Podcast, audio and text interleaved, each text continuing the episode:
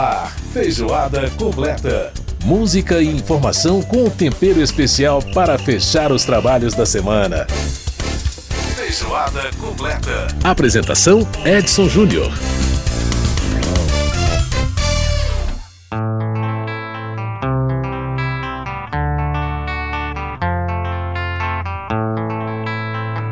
Feijoada completa no ar para você com The Animals. There is a house in New Orleans. They call the rising sun. Grande abraço para você que está com a gente aqui pela Rádio Câmara, emissoras parceiras, é, pela rede legislativa de rádio, pela internet. Está no ar mais uma edição do Feijoada completa fechando os trabalhos da semana com muita música e muita informação para você. Sempre muito bom estar aqui na sua companhia. E olha, nesta semana, feijoada completa que atravessa o oceano e vai lá para a terra da saudosa rainha Elizabeth II, apresentando canções de artistas e também de bandas lá do Reino Unido, né? Do rock clássico, eh, chegando aos, ao pop, ao tal do eletropop, né? Que foi essa junção dos sintetizadores aí com DJs, programadores. A música britânica, gente, faz parte da essência da música contemporânea, né? Muito importante. Então nós vamos ouvir um pouquinho de música britânica no programa de hoje. Vocês vão ver que os estilos são muitos. E aliás, já que nós estamos falando em Reino Unido, como será que fica a questão diplomática com o novo reinado? É, que, que é, como é que né, se explica aí essa questão das relações diplomáticas entre a comunidade britânica e o restante do mundo, inclusive com o Brasil. Sobre esse assunto, para a gente trazer um pouco de luz sobre esses questionamentos, nós vamos conversar com o deputado Luiz Felipe de Orleans e Bragança do PL de São Paulo, que é o vice-presidente do Grupo Parlamentar Brasil-Reino Unido. E nós temos ainda o quadro Quem vai catar essa Copa? O jornalista Márcio Aquilissar de hoje explica o que está, o que será feito, né, com os estádios da Copa do Mundo logo depois aí do Mundial. E fala também por que o Equador pode ficar de fora da Copa. Sabia disso? É, pois é. Ele vai explicar lá no quadro quem vai catar essa Copa daqui a pouquinho. Bom, como estamos falando de rock clássico, nada melhor do que ouvir Beatles. E a gente vai ouvir Beatles cantando Back in the USSR, um autêntico rock and roll.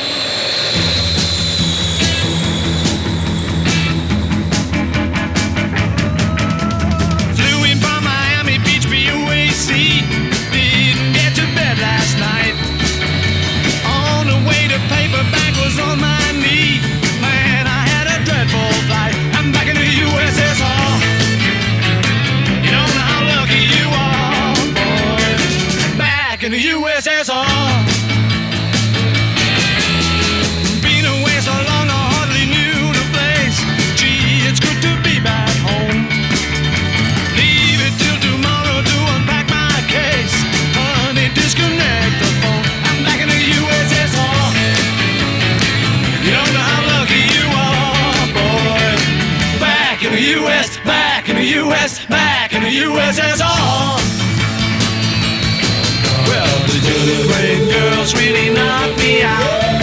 Leave the West behind. Oh, and Moscow girls make me sing and shout. That Georgia's always on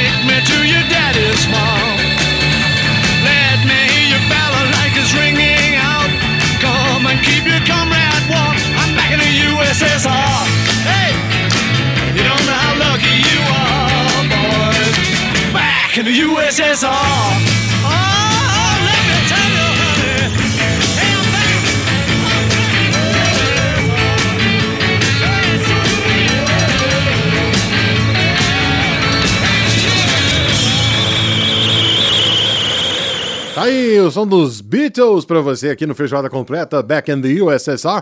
Essa música aqui é do álbum Branco de 1968.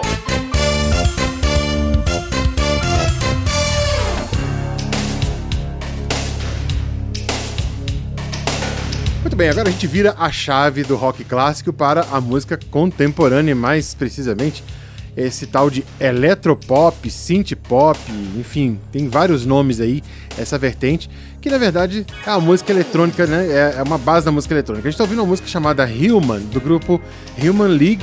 É uma das principais, um dos principais grupos da expressão do tal do tal do eletropop na música britânica, né? Eles realmente têm uma contribuição muito importante. Essa música é de 1987 e ela é todinha feita em programação. Come on, lady, dry your eyes,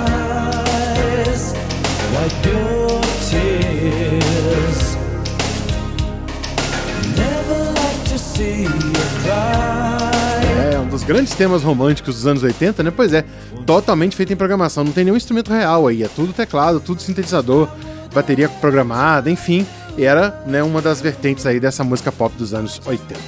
Muito bem, falando, vamos falar então de diplomacia, que é um assunto muito importante, né? Com a morte da Rainha Elizabeth II, o seu filho Charles, agora Charles III, né, assume o trono não só da Inglaterra, mas de toda a chamada comunidade britânica, que envolve vários países aí, como o Canadá, a Austrália, a Jamaica, por exemplo. É, no sistema de monarquia parlamentarista, o rei tem o um papel, né, ele é responsável pela parte diplomática, com funções de chefe de Estado, enquanto o primeiro-ministro exerce as funções de chefe de governo. Aliás, atualmente, primeira-ministra que é a Liz Truss, que acabou de assumir foi inclusive o último ato né, da Rainha Elizabeth II da posse para Liz Truss. É, com o novo reinado, né, como é que fica aí as relações de, desses países leais ao trono britânico com a, outros, né, os outros países do mundo, inclusive com o Brasil? Como é que funciona o parlamento inglês e o que conexões que ele pode ter com as nossas casas legislativas. Bom, sobre esse assunto a gente conversa agora com o deputado Luiz Felipe de Orleans e Bragança, do PL de São Paulo, é, ele que é o vice-presidente do grupo parlamentar Brasil Reino Unido. Deputado Luiz Felipe de Orleans e Bragança, é um prazer em tê-lo aqui no nosso programa, tudo bem? Muito obrigado, muito bem, obrigado. Bom, deputado, vamos falar então sobre é, essa relação né, do Brasil com, com o Reino Unido a partir dessa nova, é, desse novo reinado né, que o Reino Unido tem. A gente sabe que o, o rei Charles III, enquanto príncipe, teve uma agenda bastante forte do ponto de vista ambiental, uma, uma agenda é, bastante ativista.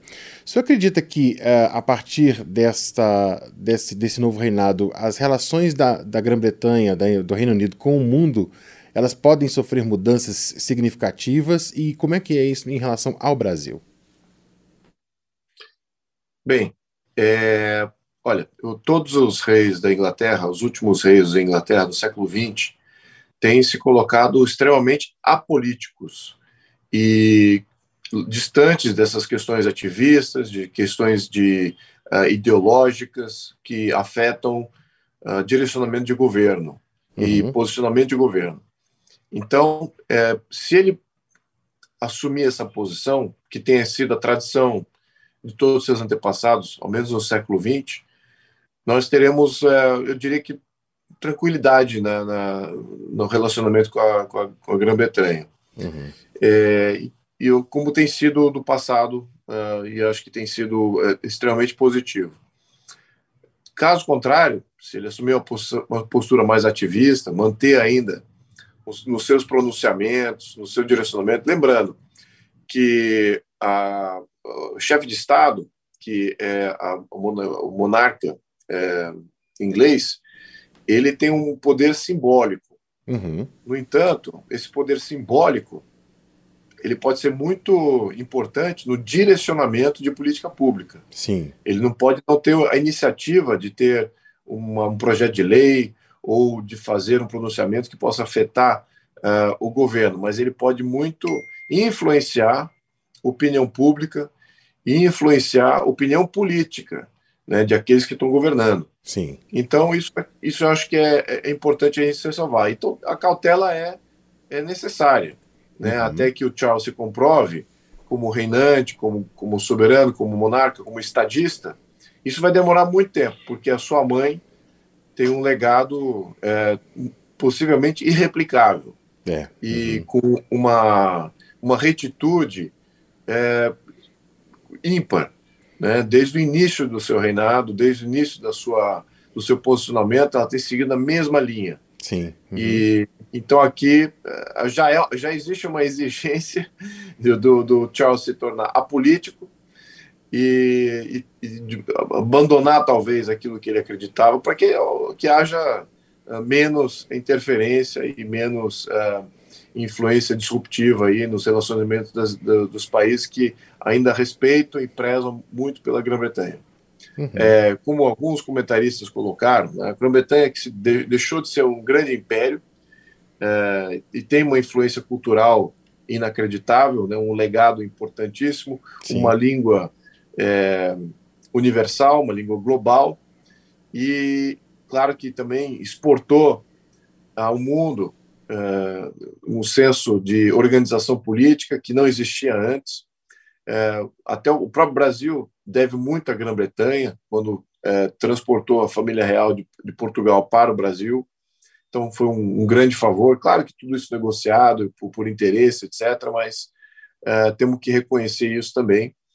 Então, é, teve um papel muito importante. Hoje, é, qual é o papel da Grã-Bretanha? Né? A Grã-Bretanha se tornou um, um, uma concentração de refugiados de todos, todas as espécies, né, vamos dizer assim, é, tanto de refugiados econômicos, refugiados políticos, mas também de grandes é, refugiados é, econômicos, né, riquíssimos, que, que têm influência global. Né, optaram uhum. pela, pela Grã-Bretanha, ou menos a Inglaterra especificamente, Sim. Uhum. como sendo um ponto de refúgio e abrigo. Os bancos internacionais também. Então, é, temos ali um, ainda um país extremamente relevante no contexto global, de grande influência. Lembrando que muitos desses bancos e fundos comandam ativos no mundo todo, né, e são ativos muitas vezes maiores do que é, o PIB brasileiro. Uhum. Então, é, entrar em, em, desgosto, entrar em, em conflito direto, é, tudo bem, depende do momento, mas o momento agora não é, não acho que, que seja adequado, adequado. também porque a gente não tem a proteção. O Brasil ainda não tem as proteções necessárias. Uhum. Eu adoraria que tivesse. É uma das coisas que a gente luta lá na Credem, da gente erguer as nossas defesas de todos os sentidos, né? As defesas cibernéticas, aeroespaciais e, e também, claro, é, ter defensoria de legal para a gente entender é, quem é que de fato controla o Brasil do ponto de vista econômico. Né? Uhum. A gente uhum. ainda não tem essas transparências. Então, a gente gostaria de ter ainda um bom relacionamento, é, porque esse país ainda é fluente e eu acho que ainda é, pode causar muito dano se por acaso esse, esse, esse novo monarca, o Carlos III, se ele é, vai ter uma postura mais ativista, assim como o governo Biden, ou ele vai ter uma postura mais de estadista, como a mãe dele. Então, Vamos, vamos ver o que, que, acontece. Como é que é essa relação, deputado, entre os parlamentos, né? E o senhor que é vice-presidente do grupo, grupo parlamentar em Brasil, é, Reino Unido, Grã-Bretanha, é, como é que funciona esse, essa, essa inter-relação entre os parlamentos? Olha, é, existem, claro, que é, grupos de visita, né, que às vezes são criados entre o parlamento, uh, os diferentes parlamentos para, para visitar e entender como eles funcionam. Vamos só, só tem dois comentários com relação a essa tua pergunta. Uhum. É, primeiro, o parlamento inglês é um dos mais estáveis do mundo. É uma referência de como é, reger um parlamento, de como o parlamento deve ser regido, é, como os partidos funcionam, como os representantes funcionam, é, toda a sua cobrança direta do eleitorado ao parlamentar, a transparência e o vínculo direto que existe entre aquele parlamentar e, e os seus eleitores. E a dinâmica de debate. No parlamento se faz e trava, de fato, um debate. Então, o parlamento é, inglês tem amadurecido é, a sua função, tem amadurecido a sua inclusão gradualmente, o que tem sido positivo.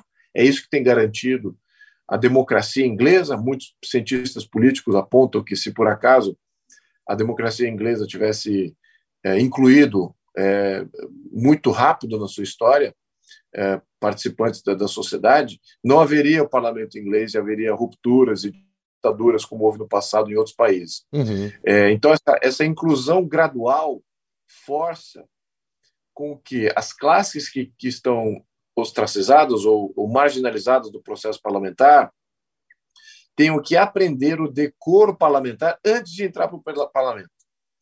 Então, isso é muito bonito ver. É, você vê que a linguagem, a, a dialética própria de um parlamentar, é, ela é adquirida antes. E, uhum. e, o povo acaba não selecionando aqueles que não têm o decoro para entrar no parlamento.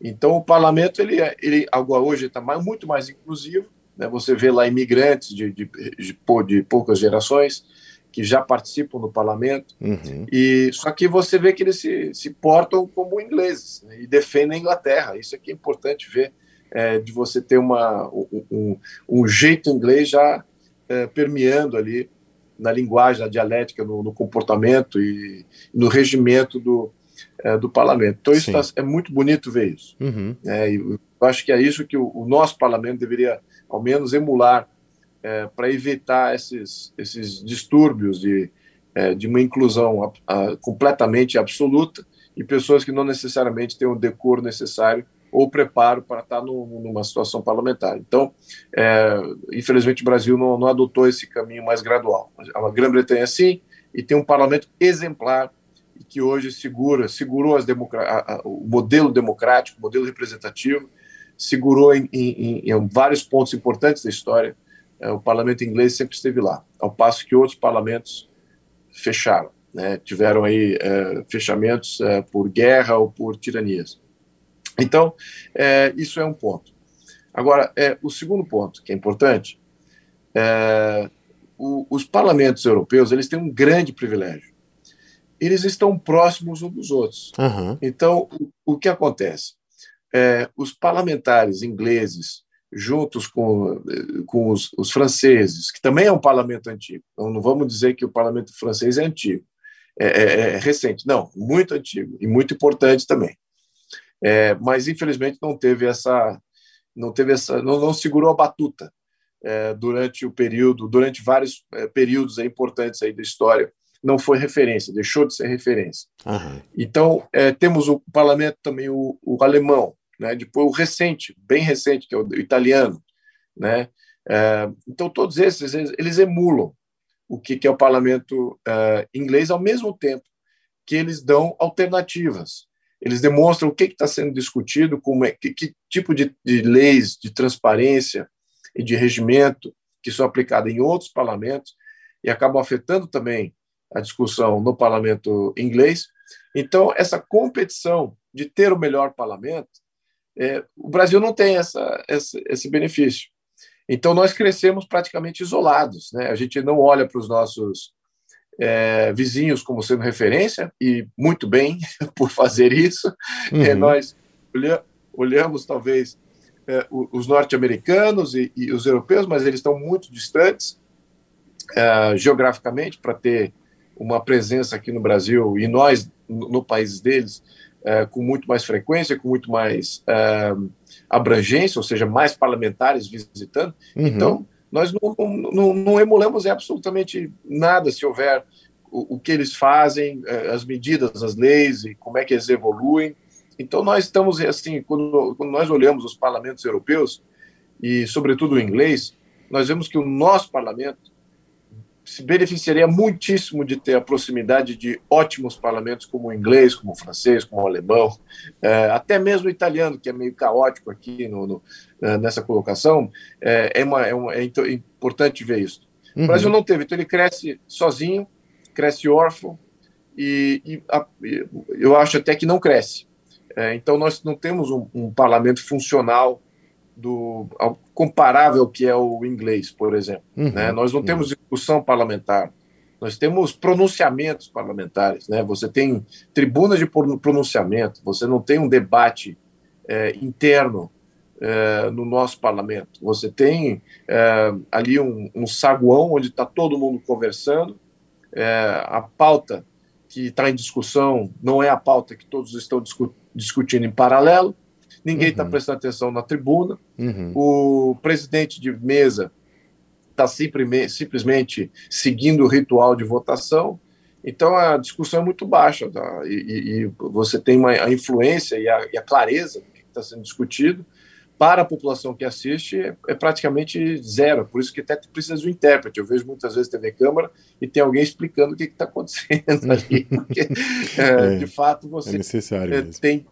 é, é, muito necessário, uhum. porque tem discursos que assim, o tema é um, tema, por exemplo, saneamento, aí entra lá um tribuna e começa a falar da cidadezinha dele, de, de algum lugar, que falar sobre alguma pessoa da cidadezinha dele, que não tem nada, absolutamente nada a ver com saneamento e o, e o regimento da Câmara, infelizmente, ele é regido por um presidente eleito e ele também tem mandato. Isso é ruim. Você veja o parlamento, o parlamento inglês, parlamento francês, parlamento alemão, eles têm um regimentalista que comanda a sessão. Uhum. Esse uhum. É, o, é, o, mestre de cerimônias. Ele não é eleito, ele é um funcionário público apontado. E isso é que é importante, isso. a gente destacar, hiperqualificado na sua nas suas credenciais de regimento, uhum. e então ele aplica o regimento. A única função dele é aplicar o regimento. Enquanto que nós temos aqui um, um presidente de Câmara que tem uma função política e que é eleito, então ele tem que abrigar várias vertentes da, da discussão uh, do plenário, e isso cria muito ruído. Uhum. Isso não empurra a agenda uh, de votação, isso não empurra o Brasil para frente. Então, a gente tem muito a aprender com o parlamento inglês, adoraria até compor aí um, uma visita para explicar, porque eu já visitei algumas vezes, é, visitei o francês também, o Senado da França. Então, é, é bacana ver, até ver a arquitetura e o arranjo do, dos parlamentos, porque eles são voltados a fomentar a discussão. Uhum. Ao passo que no Brasil é, é, é, é a arquitetura toda é voltada para para fazer pronunciamento e, e, e, os deputados escutarem, não necessariamente, não necessariamente debaterem. Enfim, uhum. Longa interferência aqui. É isso aí, essa conversa está muito boa. A gente vai continuar esse papo daqui a pouquinho, depois do intervalo. A gente está conversando com o deputado Luiz Felipe de Orleans e Bragança, do PL de São Paulo, que é o vice-presidente do Grupo Parlamentar Brasil-Reino Unido. A gente volta daqui a pouquinho, depois do intervalo. Feijoada completa.